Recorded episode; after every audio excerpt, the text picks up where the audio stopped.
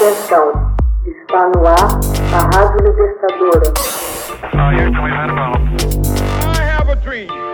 Assim sendo, declaro vaga a presidência da República. Começa agora o Hoje na História de Ópera Mundi. Hoje na História, 28 de fevereiro de 1986. O primeiro-ministro sueco Olof Palme é assassinado. Pouco antes da meia-noite de 28 de fevereiro de 1986, o primeiro-ministro sueco Olof Palme foi abatido por uma bala em suas costas, à saída de um cinema com sua esposa Lisbeth em pleno centro de Estocolmo. O crime chocou a Suécia e o mundo. Um homem trajando sobretudo aproximou-se de Palme por detrás, sacou um revólver e alvejou o premier pelas costas. Embora possa haver teorias de quem poderia estar por trás do assassinato, a identidade do culpado permanece um mistério e o assassinato jamais foi elucidado claramente. Aos 59 anos, o social-democrata Palme era uma personalidade política extremamente popular no seu país e na Europa. A despeito da posição de Palme como primeiro-ministro, ele procurava viver uma vida tão comum quanto possível. Costumava sair sem qualquer proteção de guarda-costas e, na noite de seu assassinato, não foi diferente. Deixando o Gran Cinema, situado numa rua central, a cerca de meia-noite, o casal foi atacado por este atirador solitário.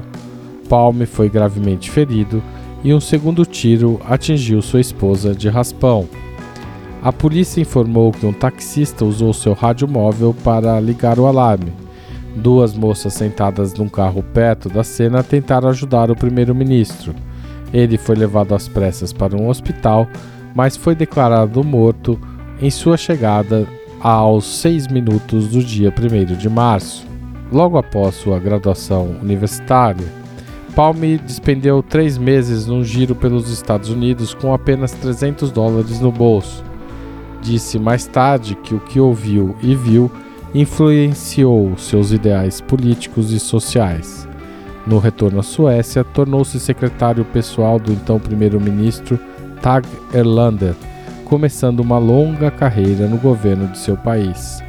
Olof Palme é considerado uma das maiores, se não a maior figura da social-democracia sueca, que defende justiça social, igualdade e paz como suas principais bandeiras. Era um político enérgico e criativo, que levou a Suécia para a arena internacional moderna, onde se discutiam as grandes questões, dedicando-se a temas como o socialismo, a paz e a solidariedade. Palme recusou-se a deixar-se manipular pela mentalidade estreita da Guerra Fria e assumiu uma posição decidida contra a Guerra do Vietnã, lutando também pela libertação dos povos oprimidos nos países do Terceiro Mundo. Em 1969, Palme tornou-se ministro de Estado liderou duas grandes reformas da Constituição, reduzindo as duas câmaras do parlamento a uma só em 1969 e removendo o último dos poderes constitucionais da monarquia em 1975. Uma das leis, uma das leis constitucionais emendadas alterou a ordem da sucessão real de agnação, consanguinidade por linhagem masculina por cognação, descendência comum do mesmo tronco, masculino ou feminino. Durante o período de 1970 a 73, Palme interessou-se diretamente por questões relacionadas ao mercado de trabalho, resultando numa lei que aumentou a garantia de emprego para os suecos. O empregador não poderia mais despedir um trabalhador facilmente. Nas eleições gerais de 73, os partidos socialistas e os não socialistas conquistaram cada qual 173 cadeiras no parlamento. A administração Palme continuou a governar. No entanto, muitas vezes a tomada de decisões levava tempo, pois necessitava de um acordo entre as partes.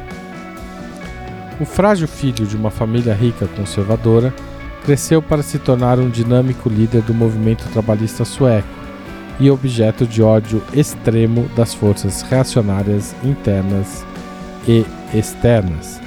Palm opôs-se firmemente à corrida armamentista nuclear e o apartheid na África do Sul.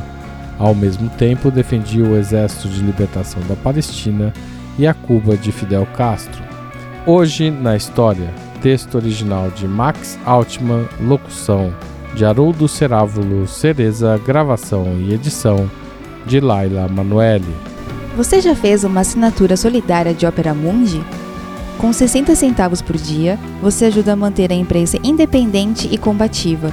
Acesse www.operamundi.com.br/apoio.